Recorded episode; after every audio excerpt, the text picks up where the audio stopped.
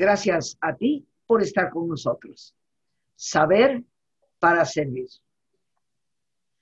Vivimos tiempos interesantes y Confucio solía decir que será un gran anhelo. Que vivas tiempos interesantes. Y hoy en estos tiempos donde nos hemos encontrado aturdidos, confundidos, desorientados, cuestionando nuestra realidad, la realidad del mundo a nuestro alrededor, nos damos cuenta que hay cosas que son como son. Este famoso COVID es lo que es. Y a veces tristemente nos quedamos paralizados sin tomar conciencia de lo que nosotros, por otra parte, podemos hacer. Y por eso hemos titulado al programa Lo que es y lo que podemos hacer. Porque sí hay una aparente sutil, pero en el fondo muy profunda diferencia. Y hoy nos acompaña una extraordinaria invitada que así como la ven de joven, aparte de ser muy bonita, nos trae un tema con esta profundidad que hoy necesitamos.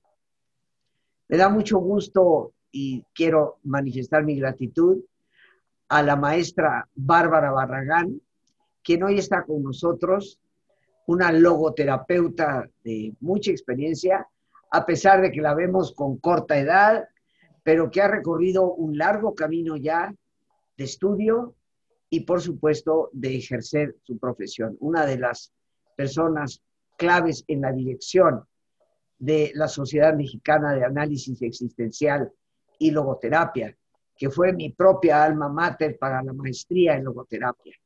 Bárbara, muchísimas gracias por estar con nosotros aquí el día de hoy y te agradezco enormemente que nos traigas este tema que por supuesto desde la logoterapia nos puede ampliar una visión enorme entre lo que es y lo que nosotros podemos hacer. Claro que sí, Rosita, es un gusto, es un gusto y es un honor estar contigo, estar contigo de vuelta eh, y en otra circunstancia, ¿no? En otra situación y en otras formas, pero juntas, juntas, y creo que eso es parte del tema que vamos a estar tocando y desde la visión que vamos a estar trabajando un poquito, eh, me da muchísimo gusto que, que hables de esta alma mater y de la logoterapia y un poquito de lo que vamos a hacer eh, en estos minutos, en este tiempo que vamos a estar juntos, es platicar desde ahí. Podemos abordar desde otras perspectivas, podemos platicar desde otros abordajes, pero ahora me toca hablarles pues desde donde yo sé, donde conozco, donde me apasiona, y es el mundo de la logoterapia y el mundo de Víctor Frank. Y eh, es, quiero empezar con esto, mientras te escuchaba, me venían 200 ideas a la cabeza y eh, trataba de ordenarlas y de acordarme, eh, pero bueno, hablabas de el COVID es. Y no solo el COVID es, la vida es. Así como si nos hubieran dejado esa frase con puntos suspensivos, yo recuerdo cuando hacía exámenes en la primaria, en la secundaria, que te decían, las matemáticas son y tú tenías que contestar, ¿no? Pues bueno, la vida es y uno puede responder. Uno puede responder, porque la vida es terrible o la vida es magnífica. La vida es difícil o la vida es fácil. La vida me quita o la vida me da. Y mucho de eso va a estar dependiendo no solamente de las circunstancias y las situaciones que estamos viviendo, sino también del cómo las vivimos, del cómo las afrontamos. ¿Tú te imaginas que fuera la vida de una sola forma y ya? para todo el ser humano, para todos los animales, para todos los seres vivos en este planeta, esa sí se acabó, pues la verdad que triste y qué aburrido sería, ¿no? Porque nos hubieran dado como un manual, estudiatelo y cuando te va a pasar esto y cuando llegue en tu época tal, la pandemia tal, la tienes que responder de esta manera, ¿no? Cuando te quedes sin trabajo, cuando vayas por trabajo, y no, nos ponen algo que se llama la vida, nos ponen circunstancias, nos ponen situaciones, y estas circunstancias y estas situaciones, eh, Víctor Frank decía que son preguntas, que son preguntas en forma de, de circunstancias. Y el COVID es una pregunta, una pregunta quizá difícil, una pregunta quizá novedosa, pero una pregunta a la que le cabrán mil y un respuestas. Eh, yo te puedo casi que asegurar, Rosita, que ya no vives el COVID de la misma forma que marzo hace un año. Porque tú ya tampoco eres otra. El COVID quizás siga siendo el mismo y ni siquiera porque hoy sabemos más de, esa, de ese bicho que llegó, ¿no? Para quedarse al parecer. Ya no tenemos eh, tanto miedo, ¿no? Nos empezamos, quieras que no, acostumbrar un tanto a descubrir cómo vivir frente a esta novedad, ¿no? Y no solamente entonces el COVID continúa, el COVID lo conocemos de formas diferentes, pero también nosotros somos otros ante este COVID. Nosotros somos otras personas que podemos dar respuesta diferente, no solamente diferente que tú des una respuesta y yo otra, sino que esta misma Bárbara que soy hoy da respuestas diferentes a la Bárbara de marzo del 2020. Entonces, imagínate todas las posibilidades de respuesta que caben con todas las combinaciones que van a estar puestas. Y bueno, déjeme que pase el que ve lavadoras y todo lo que compran, los gajes del oficio de estar trabajando, ¿no? También desde, desde esta multiplicidad que se convirtió la casa, pero bueno. Em, como te comentaba, las respuestas son diversas. Nosotros podemos dar diferentes respuestas. Entonces podemos hablar de que no todo está dado, no todo está escrito, ¿no? Sino que también nosotros podemos posicionarnos, podemos pararnos, podemos responder desde distintos lugares. Esto con palabras un poquito más rimbombantes, podríamos hablar de que la vida tiene partes que son fácticas, es decir, que nos son dadas, que no elegimos y nos tocaron. Yo creo que nadie en su sano juicio eligió esta pandemia, pero nos tocó. Es una situación que nos tocó. Hasta ahí podríamos hablar de que todo queda muy reducido a lo dado. Pero resulta que el ser humano, lo que verdaderamente lo distingue de los demás seres vivos, es una dimensión absolutamente humana, única, una dimensión que se llama dimensión espiritual, ¿no? No por eso es religiosa, es, digamos, es la dimensión más humana, es donde se encuentra lo libre del ser humano. Es decir, podríamos definir la, dimensión eh, espiritual como la dimensión de lo libre, la dimensión de lo facultativo. Es decir, yo puedo hacer algo ante lo dado. A veces podré hacer mucho, a veces podré hacer poco, porque también debemos de partir de que somos seres humanos, somos seres falibles, nos equivocamos, somos seres limitados, no, no podemos con todo, no somos todos poderosos, ni omnipotentes, ni omnipresentes, ni omnisapientes, no sabemos todo tampoco en la vida. ¿no? Pero desde mi mejor posibilidad, desde lo que sé, desde lo que puedo, desde lo que he aprendido, desde lo que me conozco o quizá me desconozco, puedo ir dando respuestas. Y si bien no cambio el COVID, me puedo cambiar yo ante el COVID. Y ahí está toda la diferencia, Rosita. Entonces, ¿puedo cambiar las circunstancias de mi entorno? Muchas veces no. Yo tengo una, frase que digo, si lo puedes cambiar, cámbialo. Si no lo puedes cambiar, cámbiate. Pero el cambio está implícito, ¿no?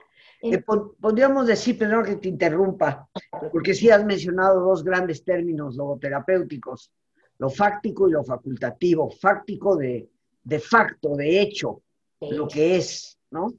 Y eso ciertamente hay cantidad de ocasiones en que es imposible cambiarlo. Eh, todos hubiéramos querido desde hace un año haber cambiado la situación y haber erradicado de golpe a este, a este bicho que nos ha causado tanto estrago. Pero obviamente es un hecho que ahí está, es innegable y parece evadir nuestras intentonas, ¿no? Hasta ahora con las vacunas que nos hablan de lo facultativo Así es. O sea, ¿de qué manera respondo yo ante, ante los hechos de lo que acontece?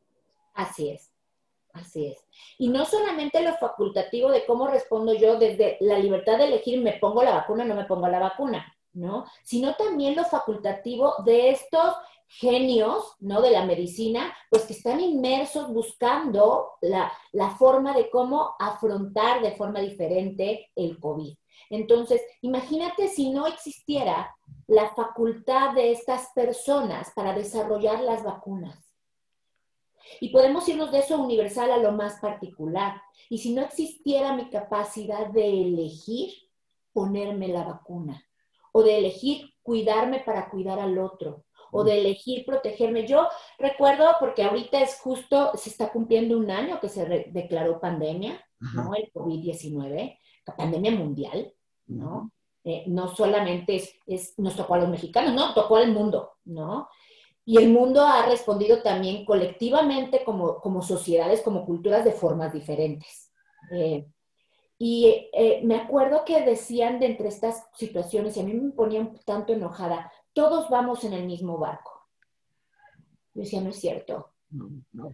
Mm, puede que estemos viviendo tormenta parecida, una tormenta parecida, pero unos van en barco, unos en lancha, unos nadando a brazo, unos con flotis, unos están ahogando, pero no estamos en el mismo barco.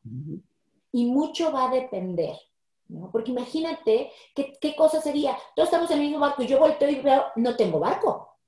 Imagínate la ansiedad que me entraría en de por sí. Estoy ante una tormenta y no tengo barco, pero ¿qué crees? Tienes brazos y tienes la capacidad de flotar y tienes la capacidad de hacerte un busito y nadar, tienes la capacidad de pedir ayuda, y todo eso son, de una forma metafórica, las formas que tuvimos de afrontar la tormenta en ese entonces y también ahora las formas que hemos tenido de transformarnos.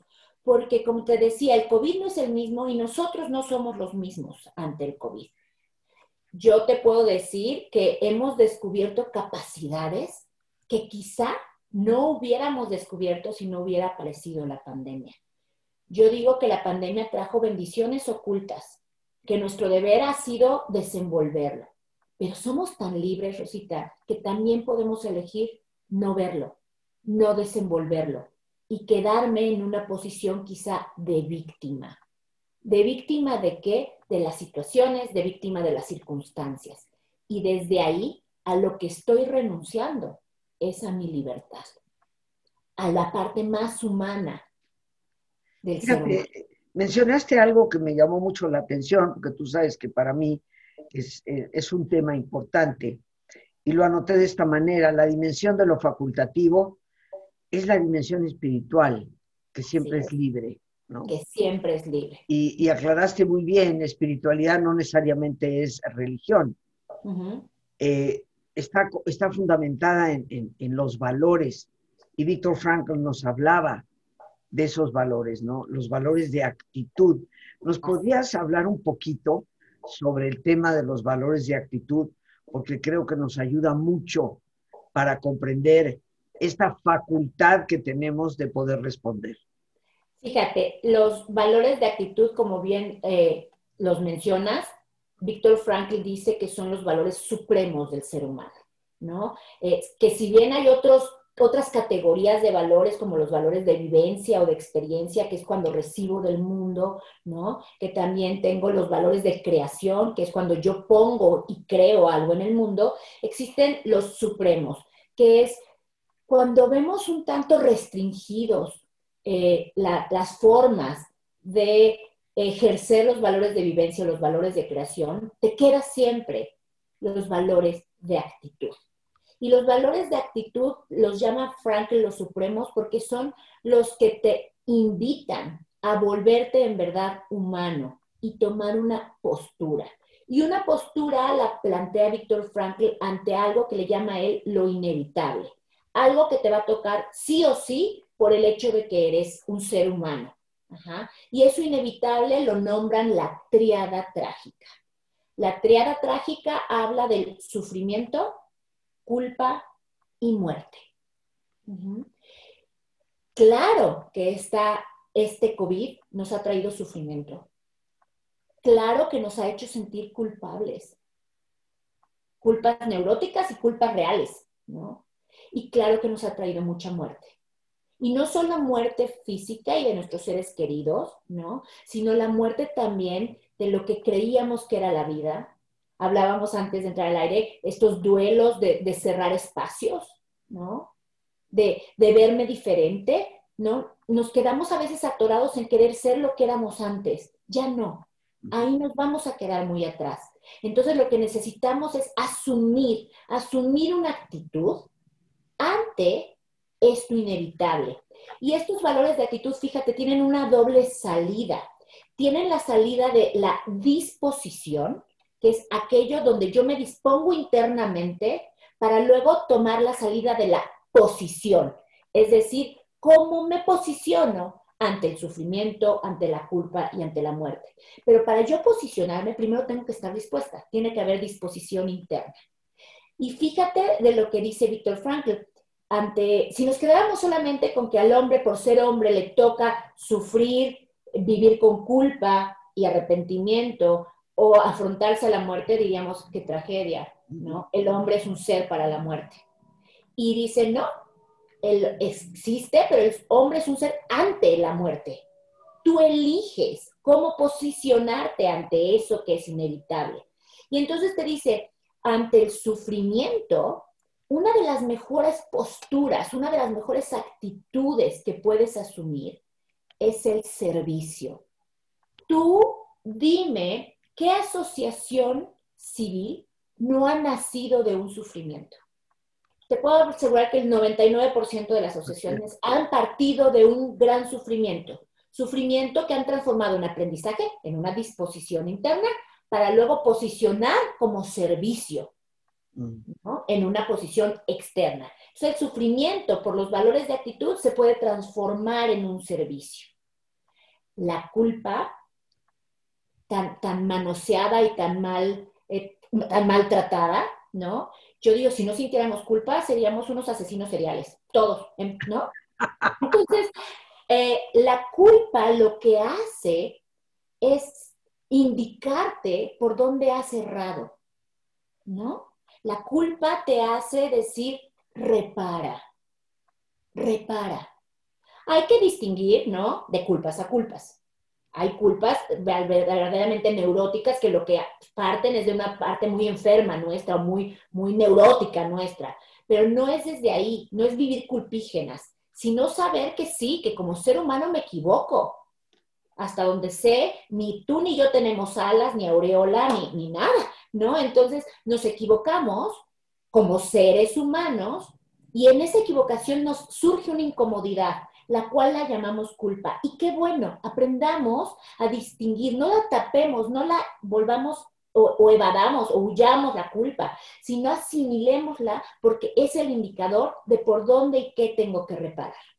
Entonces, la culpa con los valores de actitud me lleva a tomar una disposición para posicionarme a reparar. Y la culpa se puede transformar en reparación. Y la muerte como hablábamos, la muerte no solamente física, la muerte, digamos, cronológica, eh, sino la muerte de etapas de vida, la muerte de, parejas, ¿no? Y no solamente tiene que ser eh, en que perdí a una pareja y me volví viuda, sino divorcios, hablan de la muerte de esa pareja que fue, ¿no? Entonces, la muerte lo que nos hace darnos cuenta, uno es que somos finitos, que hay una temporalidad. ¿No? Que está marcado por un tiempo y no sabemos, pero que más vale que hagamos algo, porque no vamos a ser infinitos.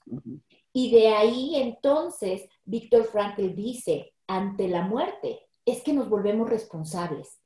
Si no hubiera finitud, no seríamos responsables. Daría lo mismo hacerlo hoy que mañana, que pasado, que nunca, porque somos infinitos. Entonces, dice Frankl que la muerte se puede convertir con los valores de actitud en una palabrita que, de pronto me gusta aclarar, en un acicate hacia la vida responsable. Es decir, en una forma de agarrarte, asirte, eso es acicate, asirte, agarrarte a la vida de una forma responsable. Y aquí responsable no me refiero a una conducta de obediencia, porque muchas veces confundimos ser responsable con ser obediente. Las personas obedientes muchas veces no son responsables. Así es. Las personas responsables surge de una disposición interna de dar una respuesta libre y hacerse cargo de esa respuesta a la vida.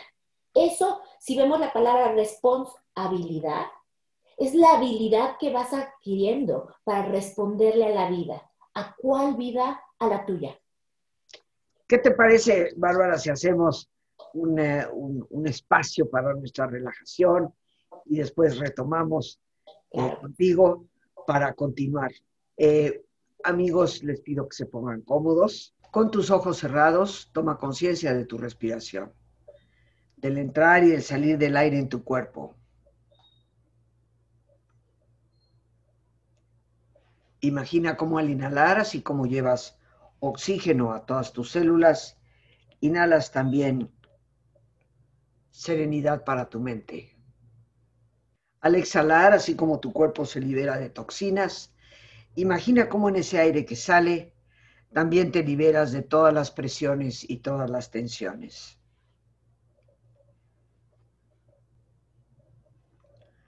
Respira profundamente.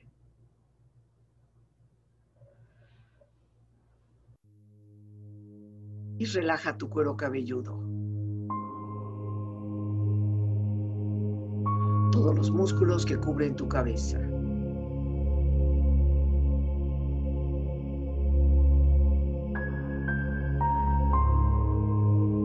Relaja tu frente. Siente la piel, la vibración de la piel que cubre tu frente.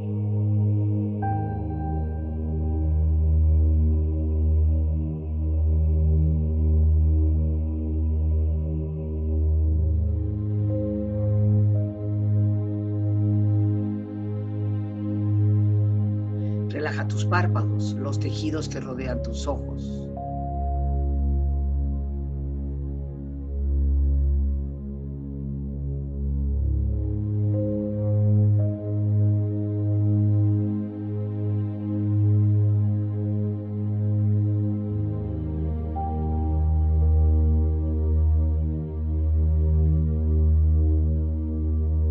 Relaja tus mejillas, toda la piel, todos los músculos que cubren tu cara.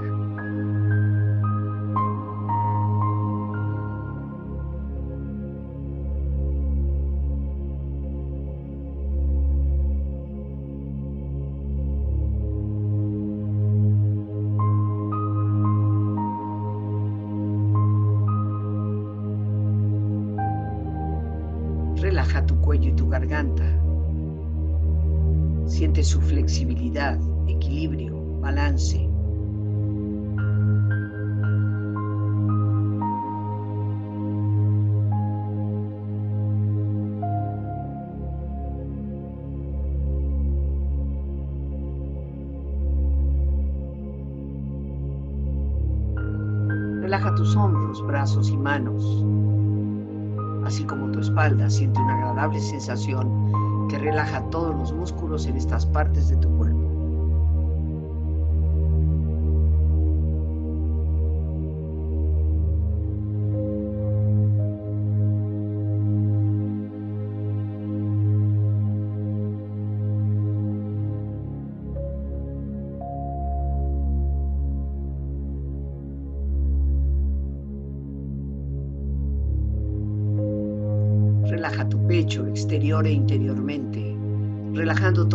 Músculos, imaginando a todos tus órganos internos funcionar rítmica y saludablemente.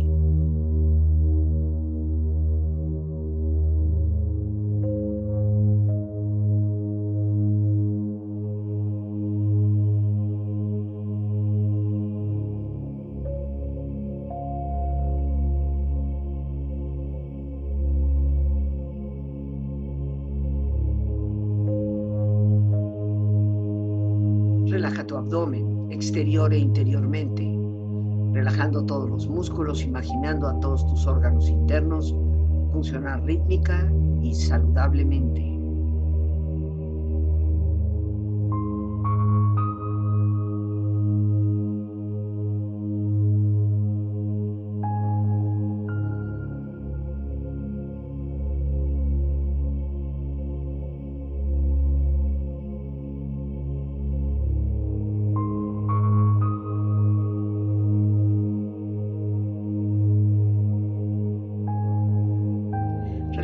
Muslos, tus rodillas, siente la piel, la vibración de la piel que cubre estas partes de tu cuerpo.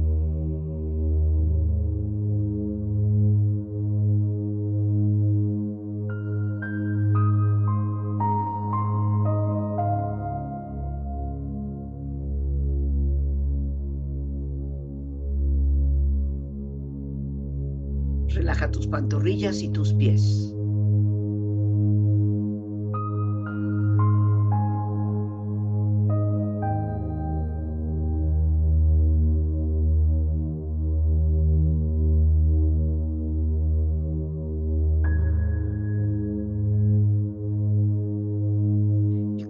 profundamente relajado, proyecta en tu mente la imagen de un lugar ideal para el descanso. Imagina los colores, los sonidos, los aromas. Es una escena de belleza y paz. Siente estar ahí.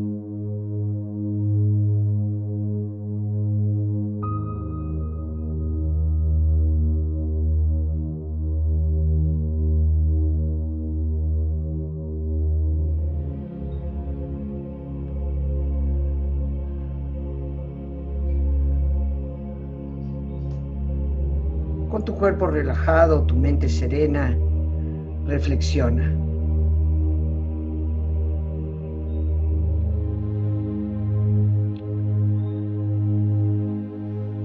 Se suele decir una gran verdad. Lo que es para ti, ni aunque te quites. Y lo que no es para ti, ni aunque te pongas. Esos hechos, solo queda la pregunta, ¿cómo respondo yo?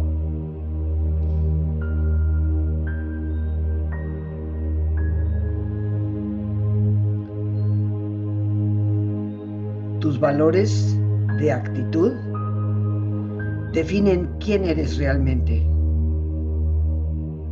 Tu identidad real es la suma de esos valores. Los valores son actitudes del querer de la persona, de la voluntad, iluminada por la inteligencia.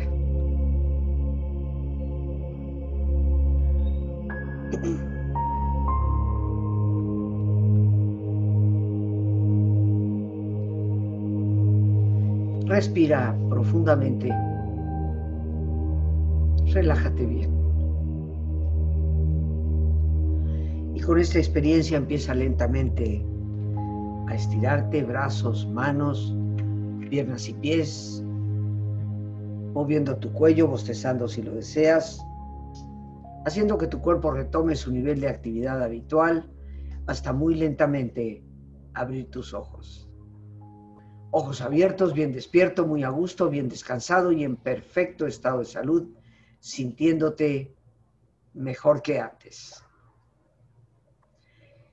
Bien descansados ya, queridos amigos, regresamos con nuestra invitada, la maestra Bárbara Barragán. Y bueno, mi querida Bárbara, lo primero que te quiero pedir antes de continuar para dar un cierre al programa, dinos cómo se te localiza, eh, si quieres compartir alguna red social, eh, una página personal, institucional, adelante. Claro que sí. Eh, personalmente me pueden encontrar en Instagram como Bárbara Barragán D. Ahí es como donde tengo una cierta mayor actividad y los enlaza también en la parte de Facebook y todo eso. Entonces, por ahí, Bárbara Barragán D. Y en la parte institucional, eh, me gustaría compartirles las redes sociales de la Sociedad Mexicana de Análisis Existencial y Logoterapia. Eh, en Facebook nos pueden localizar como Smael, S-M-A-E-L, Smael Logoterapia. Eh, nos pueden localizar también en Instagram como Smael-logoterapia-mx. Y si no, pueden meterse a nuestra página donde vienen ahí eh, enlaces, ¿no? Y que vienen también teléfonos.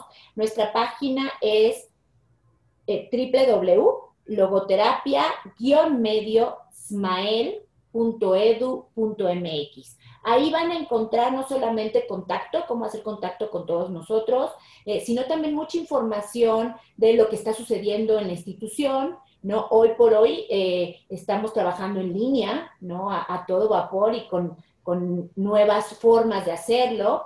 Y entonces estamos próximos a empezar un diplomado muy interesante, hablando de la pandemia, un diplomado en técnicas de intervención tanatológica y tanatoterapéutica con un enfoque COVID, porque hoy nos estamos enfrentando ante una, ante una nueva forma de duelo, el duelo por pandemia, que es un duelo que no se había trabajado antes y estamos eh, haciendo un vínculo, una sociedad con el Centro de Salud Emocional de Puebla, que se llama CC, y entonces estamos ofertando esto y todo siempre bajo la mirada de la logoterapia que eso es lo que no podemos dejar de lado, este concepto de ser humano, este concepto de poder asumir eh, posibilidades, posturas, ¿no? Y, ampliar su campo de visión.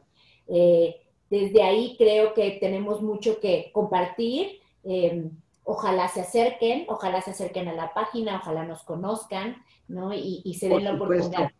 Gracias, Lore. Gracias a Lore, nuestra productora, que ha estado poniendo ya todos tus datos ahí al pie de la imagen para que todos podamos eh, contactar. Es, como dije, mi alma mater, donde yo hice la maestría en logoterapia hace ya muchos años. Es increíble, mi querida eh, Barbarita, pero ya hace 18 años terminé esa maestría en Ismael, precisamente.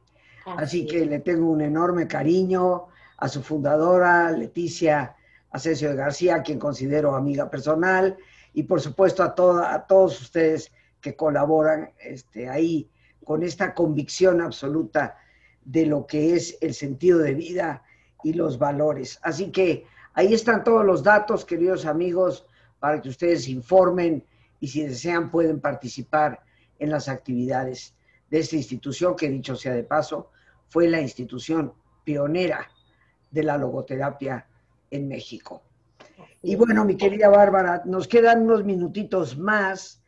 Eh, ¿De qué manera te gustaría eh, cerrar en ocho minutitos, eh, que son muy buenos, el tema? Lo que es y lo que podemos hacer. Lo que en logoterapia llamaríamos lo fáctico, lo que es de hecho, y lo facultativo, lo que está en nosotros como respuesta. Así es.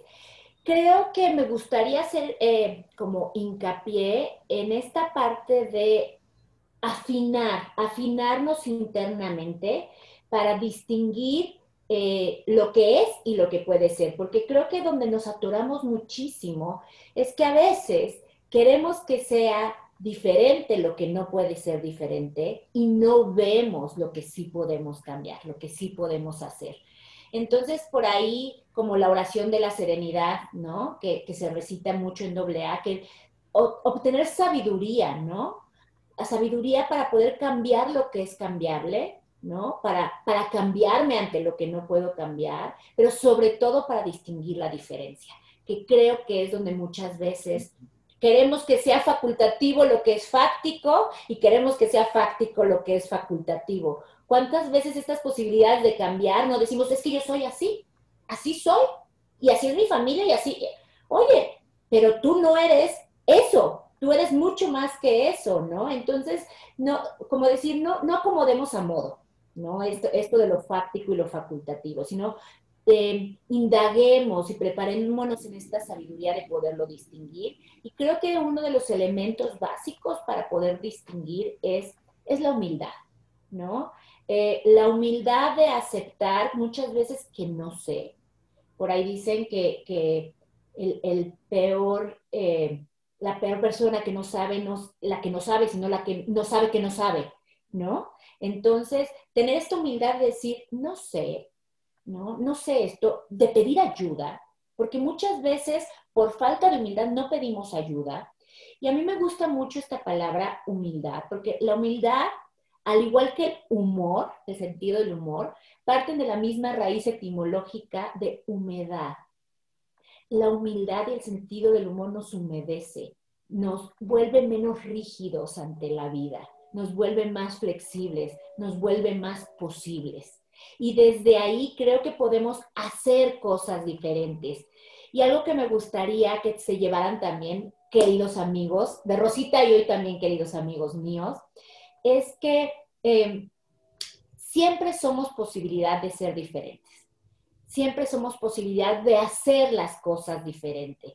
Eh, así que elijamos qué queremos hacer, porque en la medida que vamos haciendo, vamos siendo también diferentes. Hay, un, hay una frase que me gusta mucho que dicen, somos lo que hacemos con lo que hicieron de nosotros. Así, ¿qué es lo que quieres hacer? ¿Qué es lo que hacer ¿Qué quieres hacer con lo que hicieron de ti, con lo que hizo de ti esta pandemia, con lo que ha hecho de ti esta pandemia. La libertad ahí está, la capacidad de responder ahí está. Tú eliges. Que no es fácil, no, no es fácil, pero tampoco imposible. Entonces creo que hay que intentar. Por ahí dicen que la mejor manera de intentar y de movilizar esta voluntad es con pequeños vencimientos diarios. Así que si de pronto vienen estos pensamientos de no puedo, eso no se va a poder, esto yo no, eh, pónganos en duda. Antes de quererlos sacar y luchar contra de ellos, pónganos en duda. ¿Y si sí puedo? ¿Y si puede ser diferente? ¿No? Por lo menos duden, duden de eso. Y eso creo que les va a abrir muchísima posibilidad. Eh, por supuesto que, hay un carácter, por supuesto que hay un temperamento, por supuesto, pero no somos solamente carácter, no somos solamente temperamento. Somos libertad ante el carácter y ante el temperamento. Entonces, trabajemos, trabajemos con nosotros. Es la mejor obra en la que podemos trabajar, ¿no? La mejor y la mayor, ¿no? En esta, en esta transformación de uno mismo, en estos volvernos más y mejores, en ocupar cada vez más el espacio que me tocó venir a ocupar y en darme cuenta que esto que yo ocupo solamente yo lo puedo ocupar, solamente tú lo puedes ocupar. Entonces, ¿qué quieres hacer con este pedazo de vida? Frankl decía que el ser humano es un ser tan noble, tan noble, que a pesar de venir de la nada y dirigirse quizás hacia la nada, le dice sí a su existencia de qué manera le dices tú sí a tu existencia. Hoy, hoy, ¿cómo le vas a decir sí a tu existencia? Hoy, ¿cómo te vas a vivir posible, diferente? Hoy, ¿en qué eliges trabajar? Y a la larga, la sumatoria va a dar una vida llena de sentido. Bárbara, ha sido un, extraordinario programa. Yo aquí he tomado apuntes, sigo siempre aprendiendo y nos dejas eh, lo más importante, que es la esperanza. Porque si nos detenemos, queridos amigos, y reflexionamos sobre lo que hemos conversado aquí, nos damos cuenta que más allá de los hechos está la libertad de responder ante ellos y eso nos abre esa esperanza que siempre debe estar presente. Bárbara, muchas, muchas gracias por participar en el programa, por hacerte presente, por regalarnos generosamente de tu tiempo. Rosita, para mí no solo es un honor y un placer, sino es un gusto de todo, de todo. Se siente de adentro hacia afuera y de afuera hacia adentro el estar contigo, el compartir contigo y el compartir con toda la gente que te quiere y que te sigue tanto. Así que el honor es mío y de verdad en, estos minutos uno se inyecta para seguir también. Muchísimas, muchísimas gracias. Y bueno, ah, queridos amigos, es momento de, despedirnos. Las gracias a Dios por este espacio que nos permite compartir. Gracias una vez más a nuestra invitada, la maestra Bárbara Barragán. Gracias a nuestra productora Lorena Sánchez y a ti, el más importante de todos, una vez más, gracias. Muchísimas gracias por tu paciencia al escucharme y por ayudarme siempre a crecer contigo. Que Dios te bendiga.